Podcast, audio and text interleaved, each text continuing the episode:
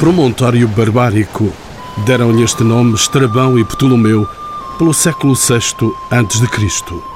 Leita de Vasconcelos toma estes lugares mágicos como meros vestígios do paganismo pré-cristão. O promontório do Cabo Espichel integra-se na cadeia montanhosa da Rábida. Com 135 metros de altura, é batido por vagas violentas e um vento áspero com sabor a sal agride quem deste lugar se aproximar. Enchem-nos de espanto as bancadas de calcário, onde se podem divisar, na Baía dos Lagosteiros, sinais do Jurássico, os surpreendentes trilhos de dinossauros de há 150 milhões de anos. A desafiar a bravura do mar e o sifilar do vento, ergueu-se no século XV o culto a Nossa Senhora do Cabo Espichel. E à medida que cresce o número de romeiros pescadores, um templo maior se levanta, culminando pequenas construções para acolhimento dos diferentes sírios que aqui chegam em cada ano. É este património material e imaterial que hoje visitamos neste Cabo Espichel, onde se avistam também a escadaria da Casa da Água, a Ermida da Memória, a Pedra da Mua e o farol do Cabo Espichel. São nossos convidados Paulo Pereira, historiador da arte, é autor dos Lugares Mágicos de Portugal. Professor na Faculdade de Arquitetura da Universidade Técnica de Lisboa, especializou-se em Iconologia e Património Cultural. Luís Marques é doutorado em Antropologia pela Universidade Nova de Lisboa. Foi diretor regional de Cultura da região de Lisboa e Val do Tejo. É especialista em património cultural e material. Tem no prelo Antropologia e os museus em Portugal. Ainda nossa convidada, Hilda Gomes, doméstica de 67 anos, devota integrante do Sírio de Sesimbra. Entre a terra e o mar, pergunto ao Dr. Paulo Pereira o que mais o impressiona neste lugar. Aquilo que mais me impressiona neste local é a imensidão do mar frente a este promontório rochoso e também este magnífico edifício com um plantaiu eh, para acolhimento dos peregrinos que cria esta praça eh, com uma linguagem muito modesta, se quisermos, eh, e que, no entanto, é, apesar de tudo, um monumento, no sentido literal da palavra. Coloco a mesma questão ao antropólogo Luís Marques. Que lugar é este? Impressiona-o também assim? Claro, impressiona-me a mim, estou convencido que impressiona qualquer visitante que tenha a oportunidade, de, digamos, a, rara oportunidade de ver um lugar como este, que é um lugar que, apesar de ser inóspito, desabrigado, é um lugar onde também é, é batido pelo vento, o vento que faz até um, um certo sibilar, isto independentemente dos períodos do ano, quer dizer, é como que se por um lado tivéssemos esse lado desolador, tremendo de cabo do mundo, ou de natureza selvagem, indomada, não é? Mas por outro lado tivéssemos algo que eh, fosse um estímulo para, digamos, as próprias populações poderem eh, frequentá-la e promoverem aqui as suas festas comunitárias e, sobretudo, apreender o que ela tem de mais autêntico, ou seja, essas populações deixarem-se contagiar pela sua grandeza imutável, entre aspas, e incorruptível, entre aspas, e a revigorar-se nela ciclicamente. O Cabo Especial é, é, para além de um recinto sagrado de, de grandes repercussões no tempo presente, ele dispõe igualmente de condições únicas que integram provavelmente a maior concentração de elementos patrimoniais e naturais existentes em Portugal. Eu sei que ao dizer isto posso parecer excessivo, eu de alguma maneira tenho percorrido também um pouco o país, como qualquer português, enfim, e, e não há dúvida que daquilo que me foi dado conhecer, eu encontro aqui, eh, para além da importância geológica e paleontológica, nós temos aqui o Jurássico e o Cretácico e temos os trilhos, como é evidente, muito conhecidos dos dinossauros, mas do ponto de vista arqueológico temos também, digamos aqui, testemunhos desde o Paleolítico ao Calcolítico, temos também, do ponto de vista arquitetónico, aqui algo de muita importância, como é o caso da Ermida da Memória, que tem uma certa feição árabe, ou a Igreja de Nossa Senhora do Cabo, mas também as albergarias dos Romeiros, que também o Dr. Paulo Pereira agora acabou de falar, e onde podemos observar também elementos do ponto de vista artístico, de escultura, de pintura, etc., sem esquecer ainda elementos naturais, do ponto de vista da paisagem ou da fauna e da flora, e mesmo ainda acrescentaria um outro um elemento também Mas, Dr. Luís Marques, não se esqueça. arqueologia industrial. Não se esqueça do que nos vai dizer ainda, porque eu gostaria de perguntar também uh, à senhora Hilda Gomes. Uh, eu sei que ela tem por este lugar um amor especial.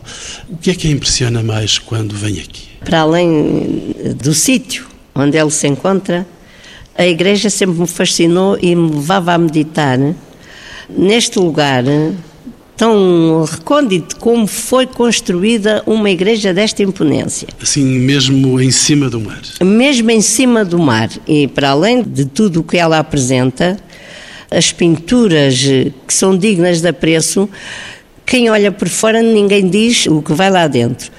E ficava a pensar como, no tempo que os reis iam lá fazer as festas, o que levava a umas pessoas tão importantes a ir para um lugar daqueles sem condições nenhumas. Muito embora lá existissem, possivelmente, pelos anos que, que foram, foram uh, aparecendo lá para fazer a festa, tinham lá tudo, arcas com porcelanas, não faltava lá nada. Os reis sabem se arranjar mesmo quando estão fora não, de casa. Não, eu digo é no sítio, um sítio daqueles. sítio, claro. Mesmo assim, os reis em sabem sem condições, deixavam as suas condições, não era, para ir para ali, e que sempre atraiu os romeiros. Todas as pessoas que iam fazer as festas ficavam encantadas, se iam um ano não deixavam nunca mais lá ir. Vem aqui desde pequenina, eh, até me disse que tinha vindo aqui desde, desde o ventre da sua mãe. Exatamente, exatamente. Eh, Diz muito. É- acha que as coisas estão a modificar-se? Há menos peregrinos aqui?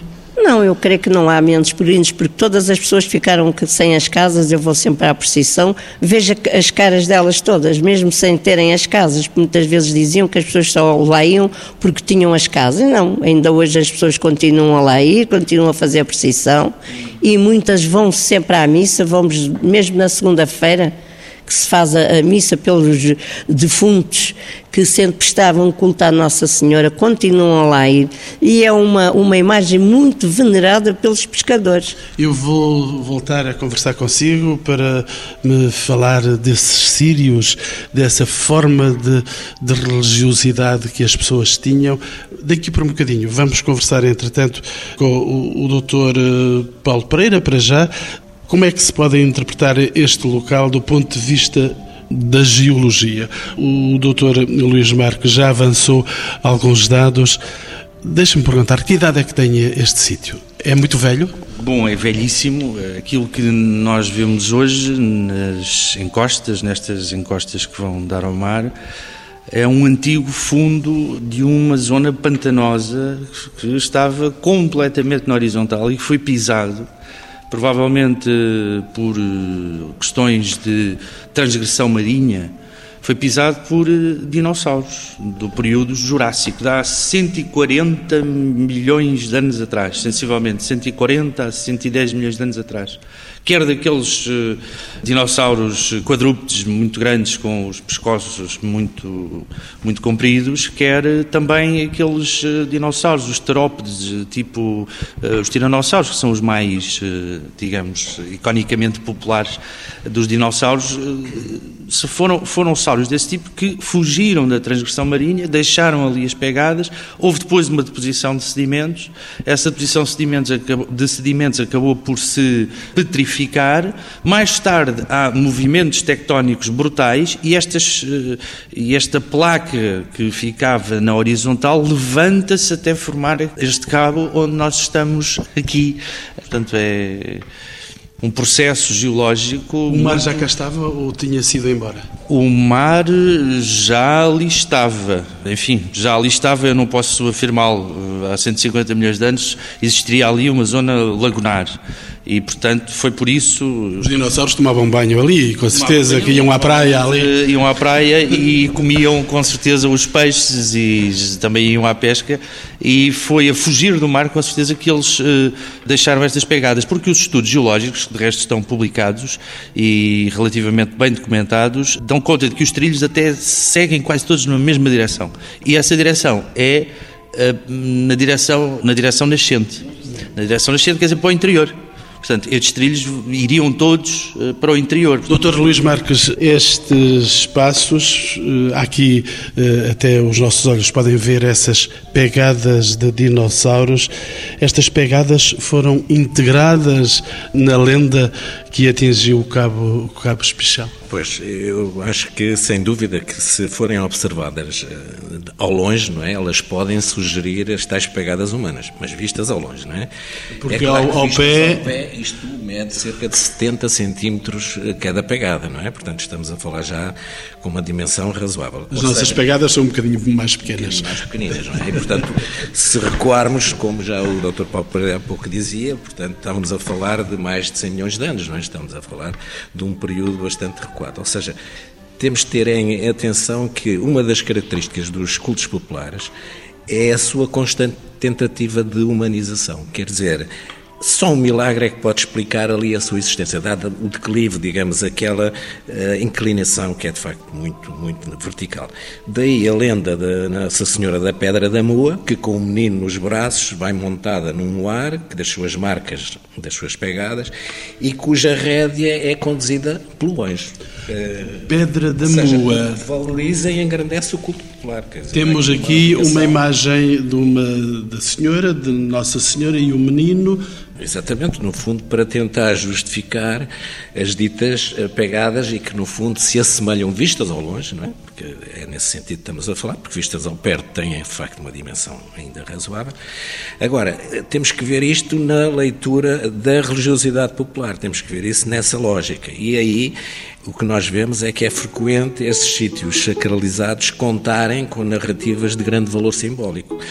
Ou, ou seja, isso aumenta-lhes o prestígio, dá-lhes maior, dá maior dignidade e daí que sejam muitos os locais onde elas surgem e tem um longo também o tempo em que elas têm vindo a ser difundidas. É, é o que se passa, por exemplo, com o que nós chamamos em antropologia os chamados mitos etiológicos, em que a legitimação para a continuidade da religiosidade parte ou assenta muitas vezes em datas, em figuras e acontecimentos milagrosos e com grande relevância histórica. Eu dou-lhe só dois exemplos. Um pode ser o culto da Nossa Senhora da Nazaré, com Dofus Roupinho, não é? Que persegue o veado. Aliás, também num promontório. Também num promontório. Ou da própria Nossa Senhora da Atalaia, aqui bem perto no Montijo, com o rei Dom Manuel I. Quer dizer, é também uma referência que vem ao encontro destes ditos mitos etiológicos. Doutor Paulo Pereira, o Cabo Especial é, vamos dizê-lo, um lugar incorruptível e grandioso. Aliás, estes dois adjetivos já foram julgados pelo Dr. Luís Marques. O que é que buscam de facto as pessoas neste tipo de lugares? Eu posso apenas supor, porque faço, eh, digamos, a ponto com aquilo que eu procuro quando vou ao Cabo Especial. Eu procuro o horizonte total, a circularidade da Terra, a rotundidade do mundo é um lugar onde eu me sinto a participar eh, no cosmos. Não se trata de uma visão mística nem mítica, é aquilo que eu sinto. Quando aqui estou, é aquilo que eu sinto. E quando alguém sente isto, quer dizer que há muita gente a sentir o mesmo. Mas vamos dizer que há uma narrativa histórica e artística que se desenvolve em torno destes sítios. Como é que os homens se apropriam destes espaços ao longo dos tempos? É verdade, já falamos da humanização. É através desse processo de humanização, há como que uma espécie de escolha dos homens pelo lugar. O que é que eu quero dizer com isto? É o lugar que escolhe os homens, não são os homens que escolhem o lugar. É assim que eu ponho as coisas. Aquilo que eu costumo chamar os lugares eh, sagrados, lugares míticos, lugares mágicos, são lugares que eh, independentemente das religiões e das civilizações e das culturas, têm uma atração de tal modo grande para as comunidades que as comunidades sempre veneraram nestes lugares as entidades divinas e sempre sentiram estes lugares como lugares de mais fácil comunicação entre si próprios e o divino. É o homem que se deixa envolver pela face ou pela presença do divino, do transcendente? Sou religioso, mas não sou propriamente um místico. Antes, pelo contrário, até faço uma aproximação mais racional possível a estes sítios e, evidentemente, sempre num registro que é o da história, da história da arquitetura, da história da arte. Só que independentemente de se fazer essa aproximação racional, depois somos forçados a reconhecer todos eh, estes mitos acabam por ter ainda por cima narrativas que se entrecruzam e que são de algum modo paralelas umas às outras, não são exclusivas dos portugueses, nem são exclusivas dos europeus, nem dos, eh, nem dos povos uh, asiáticos. Em todo o mundo isto acontece. E, portanto, há uma espécie de uh, registro, há uma espécie de, como é que eu ia dizer, de, de um absoluto antropológico pondo as coisas de maneira teórica, nestes lugares. E por isso é que eu dizia há pouco são os lugares que escolhem os homens. Quer dizer, qualquer indivíduo ou comunidade não pode ficar indiferente a determinados lugares. E ao não ficar indiferente a esses lugares, naturalmente gera, gera com o lugar, o próprio lugar em si tem sinais que geram a possibilidade de se criar uma narrativa que ajuda os homens a eh, reconhecer a presença do, do divino. Então explique-me lá, doutor eh, Luís Marques, quando é que aparece o culto a Nossa Senhora do Cabo? Ele assentará naturalmente, eh, como é lógico, assentará naturalmente em festas pagãs que foram cristianizadas. Penso que não podemos falar com rigor de uma determinada data, mas sabemos que todas as populações têm necessidade de dar à sua existência uma dimensão sagrada, de se regenerarem instituições uh, coletivas capazes de harmonizar os elementos cósmicos. Aliás, um pouco na linha do que o Dr. Paulo Pereira agora mesmo dizia. Ou seja, temos conhecimento que nesta área têm persistido crenças muito anteriores ao aparecimento do cristianismo. Pois, como já vimos, já foram aqui detectados uh, testemunhos uh, bastante, digamos, recuados no tempo, digamos, para um mundo simbólico ou religioso que remete, por exemplo, ao terceiro milénio antes, antes de Cristo e que, em alguns casos, eles são mesmo, eh, digamos, podem ser inseridos num, num contexto territorial mais alargado, digamos, à Extremadura, não é? Curiosamente, é nesta zona que ainda hoje se mantêm também tradições religiosas que são corporizadas pelos sírios, onde se inclui, por exemplo, o sírio de Nossa Senhora do Cabo, e que recorrem a práticas muito idênticas às médio-orientais que parecem representar os continuadores desse arcaico período religioso. É claro que eu estou a dizer parecem, não estou a afirmar que são. E por outro lado, em qualquer caso, estes cultos populares não têm uma origem histórica rigorosa. A sua origem é mítica, sendo as datas que por vezes circulam referência de letrados locais ou de eruditos que o povo depois também acaba por apropriar.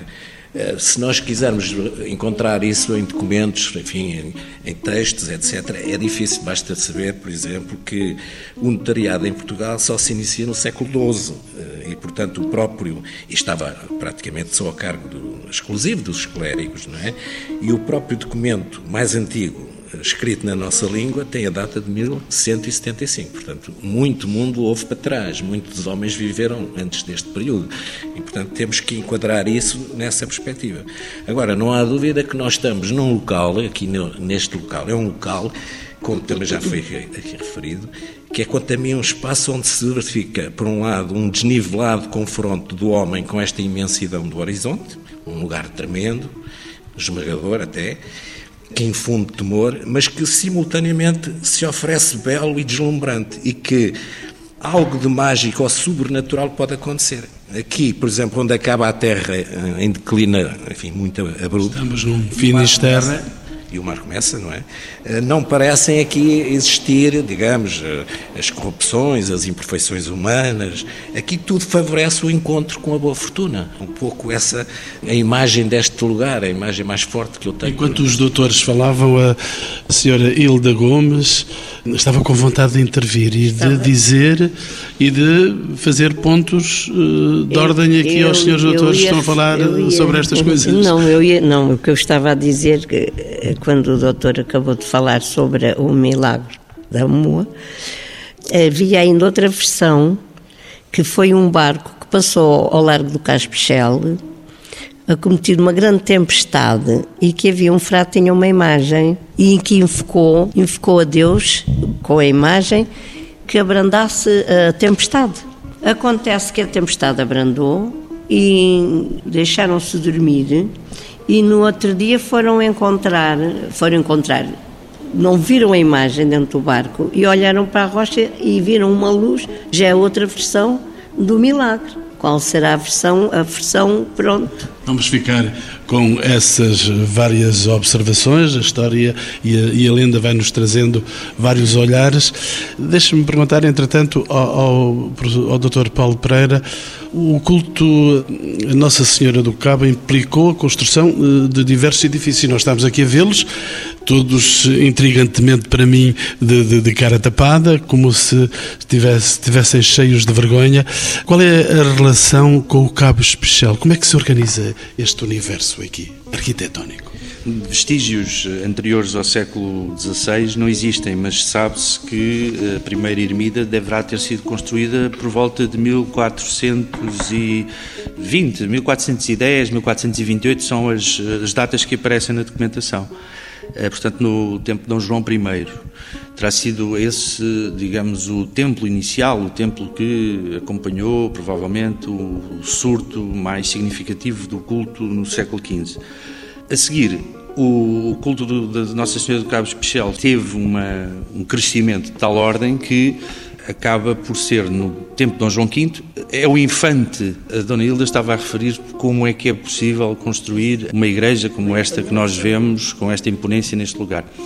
Terá sido, provavelmente, com o patrocínio do infante Dom Francisco, irmão do Dom João V, e que era o provedor da Irmandade do Nossa Senhora do Cabo, que foi construída esta igreja. Esta igreja foi iniciada em 1700, 1701, por volta dessa, dessa data, e foi terminada em 1707. Aliás, podemos ver até ali em cima a datação que está, está contemplada sobre o portal de entrada.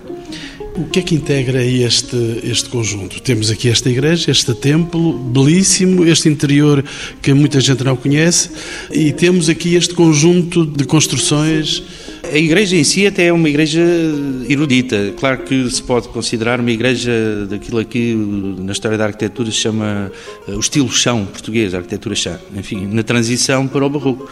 Terá, enfim, anda atribuída a um arquiteto, ao João Antunes, que terá sido, eventualmente, o arquiteto da Igreja de Santa Igrácia de Lisboa. Não é certo, mas anda atribuído a esse arquiteto. No interior, nós uh, podemos observar a riqueza da decoração que denota, enfim, fundos importantes uh, para uh, o financiamento, incluindo o teto pintado com Nossa Senhora da Assunção, e Nossa Senhora do Cabo, e da, da Conceição, sim, embora esteja num movimento ascensional e que é do Lourenço da Cunha, que era um pintor de tetos muito, muito afamado no tempo de Dom João V. As outras construções já estavam de certeza previstas quando a igreja ali foi colocada. E, portanto, já estavam planeadas. São construções que vão sendo feitas ao longo do século XVIII.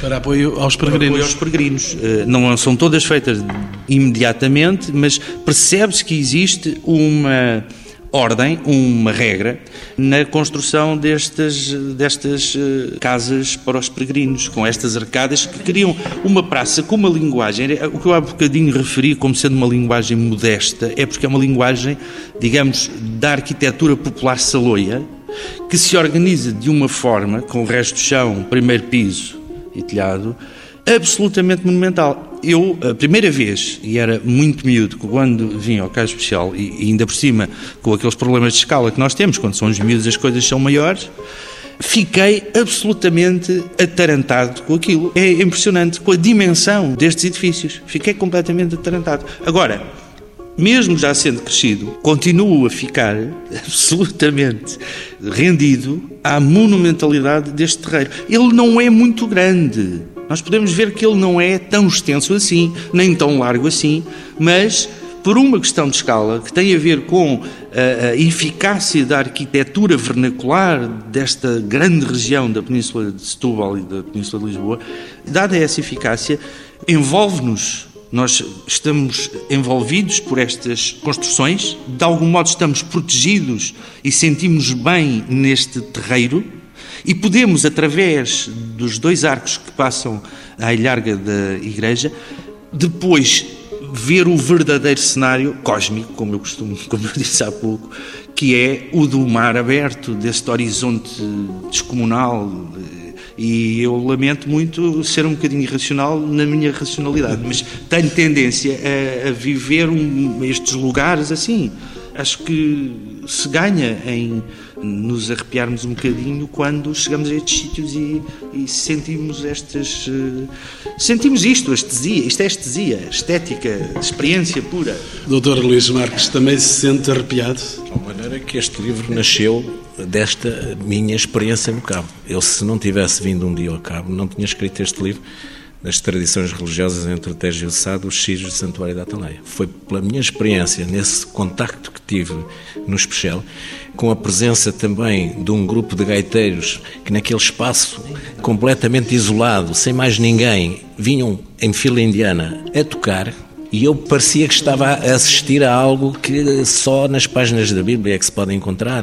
Com vontade de tomar também um instrumento e tocar com eles. Uma coisa, como se eles estivessem a deleitar consigo próprios, quer dizer, eles próprios estariam a tocar para os deuses, para eles próprios, para quem seria. Foi algo que a mim me surpreendeu e deu depois eh, como curiosidade que eu tivesse que investigar, enfim, porque eles diziam-se fazendo parte de uma confraria que tinham eh, de facto um culto que era a Senhora da Atalaia, etc. Bom, e a partir daí eu tive que começar a perceber o que é que eram os sírios e, e o que é que eram essas confrarias. O que é um sírio? Que, doutor, o que, é, o que é um sírio? Os sírios, podemos dizer de uma, de uma forma assim muito breve, eh, que são confrarias eh, populares que anualmente se deslocam a um santuário, por vezes afastado, em cumprimento de uma promessa antiga, que a aldeia ou a população ou a povoação teria feito em tempos idos, míticos, digamos assim, e esses habitantes eh, que ciclicamente se deslocam a esse velho local de culto onde, em alguns casos, até por noite, como é o caso aqui na, nós estamos, aqui no, no especial, onde temos aqui os albergues. Uh, em alguns casos, eles são mesmo propriedade sua, dos sírios, Aliás, eu queria até dizer uma coisa, eh, ainda em complemento do que disse também o Dr. Paulo Pereira, a propósito de quem encomendou e financiou as, as próprias campanhas de obras, etc. Uhum. De que ele, Há nomes até? Eu não tenho dúvida, porque se nós entrarmos na Igreja do Cabo, nós vemos lá legendas nos vários altares da Igreja por exemplo, se entrarmos do lado direito, é? nós vemos logo ali vários nesses altares que dizem oferecidos pelos sírios de Lisboa, Caparica, em 1719, a Rentela e a Mora, em 1720, Azeitão, em 1720. Se formos pelo lado esquerdo, temos os sírios de Lisboa, Almada, em 1718, Setúbal, 1720, Saloios, em 1720, Palmela, 1722. Os próprios albergues, também não há dúvida que foram custeados pelos sírios a própria inscrição que está aqui colocada, por exemplo, numa das casas, que diz Casas de Nossa Senhora do Cabo, feitas por conta do Sírio dos Saloios no ano de 1757. Também as próprias portas, não é? as, as, as empenas, por exemplo, duas portas ainda têm lá, se nós virmos com atenção, inscrições que dizem, por exemplo, da Rentela e Fanhões. Ora, isto marca, não há dúvida nenhuma, a naturalidade coletiva destes eh, proprietários. Portanto, eu, no fundo, retomando a ideia do que é que é o Sírio, não é?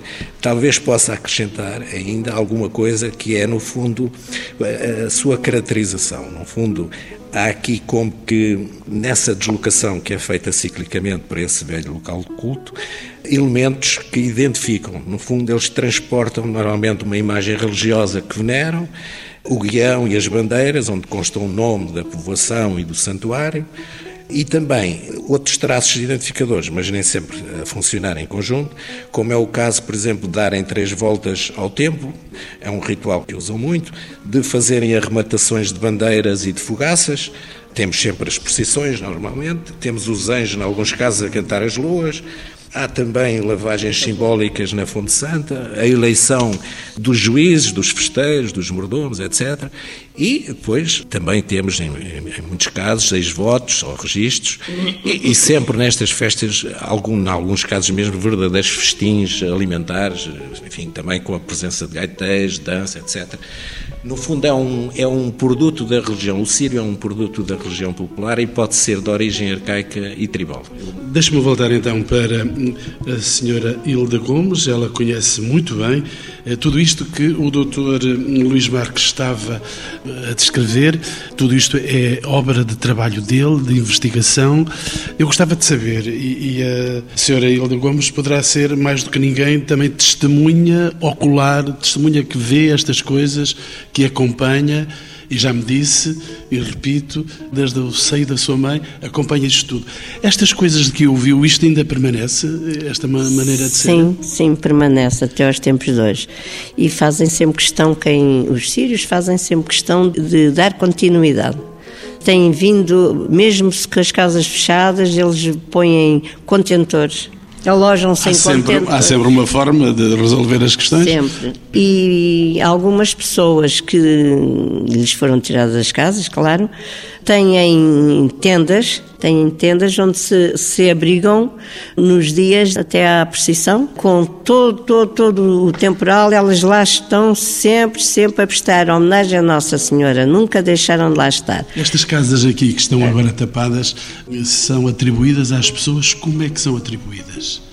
Já não são. Pois agora estão fechadas. Estão fechadas é quando era? eram, atribuídas. É eram. Eu ainda queria pôr uma questão. Uh, antes de responder, esta, antes questão. responder esta questão, que eu ouvi o Dr. Paulo Pereira sobre o sinistro do lugar. Ele falou sobre que acha que é um, quando entra dá aquela, aquela sensação que é um lugar. Medo.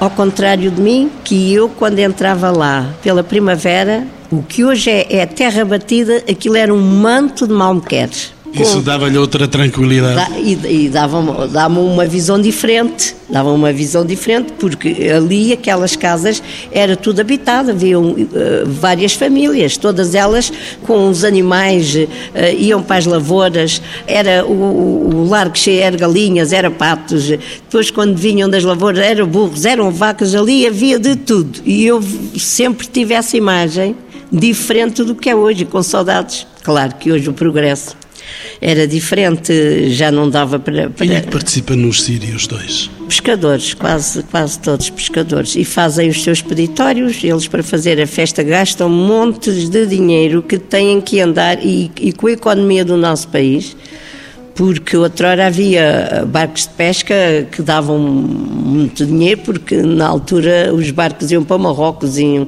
iam para mares longe e, e, o pescado era muito maior, a economia era muito maior, e eles hoje eh, dão voltas e mais voltas, vão a todos os lugares possíveis imaginários para arranjarem dinheiro, para terem sempre a festa, sempre continuidade.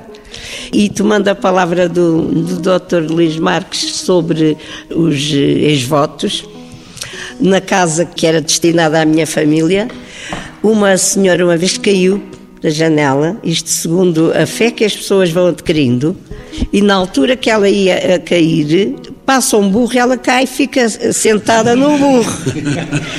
Este conjunto arquitetónico, Dr. Paulo Pereira, encontra-se classificado como imóvel de interesse público desde 1950. Continua hoje a ter a mesma vocação e função Pergunto ao eh, Dr. Paulo Pereira. Não, esse é um dos grandes problemas eh, do, do Cabo. Uh, nós vemos que o Cabo se encontra em más condições de preservação, encontra-se degradado. A igreja foi objeto de intervenção, foi objeto de restauro, mas tudo o que tem a ver com as estruturas de acolho aos peregrinos continuam sem destino. É um imóvel de interesse público, quer dizer que tem a categoria atual do Monumento Nacional, segundo a lei, a lei em vigor, e é um monumento nacional mais do que merecido, com classificação, e não tem ainda nenhuma, tanto quanto sei, nenhuma vocação destinada por parte das administrações de património. Isto é, houve aqui a intenção de se construir uma pousada, eh, a imagem das pousadas da Enatur, Penso que esse projeto nunca chegou a ser, penso que tenho a certeza que nunca chegou a ser concretizado, obviamente, e também seria talvez difícil concretizar dada a espresa deste lugar.